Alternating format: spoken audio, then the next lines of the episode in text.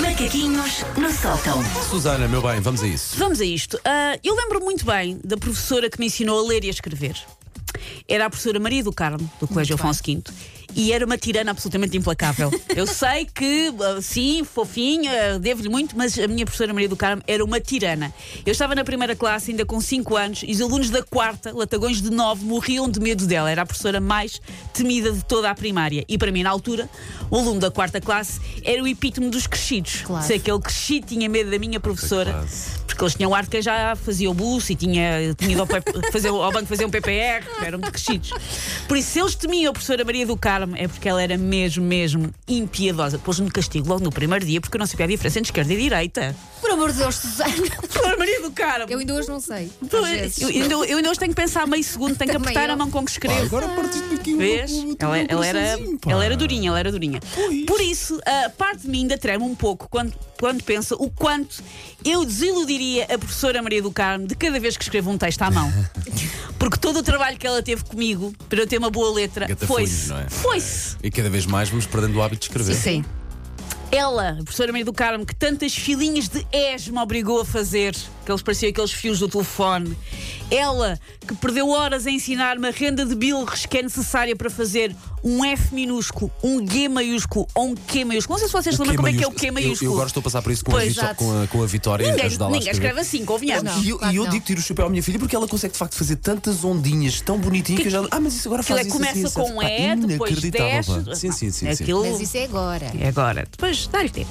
Ahm, É. que eu faço parte, portanto, do grupo das pessoas que desaprendeu de escrever manualmente e que tem a chamada letra de médico. Mas é aquele transtorno de ter passado 10 anos a estudar para salvar vidas. Essa parte eu não fiz. É só a letra. Para começar, a dor e o desconforto. Se eu tenho que escrever mais do que quatro palavras à mão, Há trabalho. Parece só que os meus dedos foram sujeitos àqueles exercícios de crossfit no qual as pessoas vomitam no final. Tipo, "Ah, não." a Rosa Mota queixa-se menos no final de uma maratona do que os meus dedos se queixam depois de terem que fazer à mão uma lista de supermercado. Eu quase tenho que lhes dar chicotadas para prosseguirem como se fossem escravos a construírem pirâmides. Vá! Acaba lá de escrever detergente para a louça, Estão vá! muito cansados. É. A faculdade deu cabo de nós, eu acho. Eu acho que a faculdade foi assim, a estocada final. Eu acho que hoje em dia os miúdos tomam notas das faculdades no- nos computadores. Quase todos levam computadores e já nem sequer tomam as notas à mão. No Foi- nosso tempo, Foi o que me escangalhou de vez. até O- calos nos dedos. Foi o que me escangalhou de vez. De... é verdade, aqui nesta parte do dedo por sim. escrever. E uma pessoa, quando toma notas na faculdade, entra aquela coisa que é. Vou aqui fazer uma onda de desmorfe e a Susana daqui a dois meses a estudar para o teste que perceba o que é que isto é. Pois, Susana- isto é um problema para a Susana daqui a dois meses, não é um problema para mim agora. Agora estou só a tentar escrever. Ai, ai. Porque, portanto, há o clássico de não perceber a minha própria letra. No meu caso, os N's, os R's e os M's são iguais, não se distinguem uns dos outros. Ah, ok. São a mesma letra. Eu sou uma democrata que trata todas as letras como se elas fossem iguais e depois elas ficam o quê? Efetivamente iguais. A minha caligrafia parece um eletrocardiograma feito por uma suricata que bebeu café. E a minha assinatura, eu agora tive que assinar uma data de papéis porque mudei a, a escritura da casa, porque mudei de, de crédito à habitação. E hum, aquilo várias vezes eles dizem que as assinaturas têm que ser todas iguais e que as rubricas têm que ser todas iguais e que a assinatura tem que ser igual ao cartão do cidadão.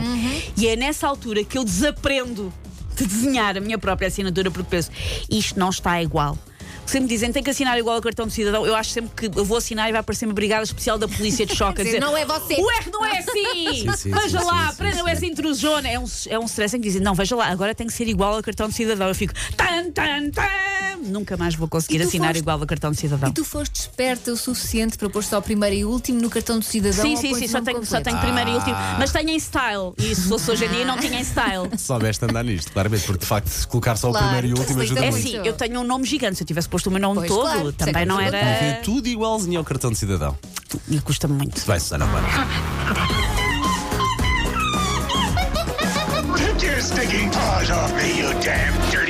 Macaquinhos no sótão.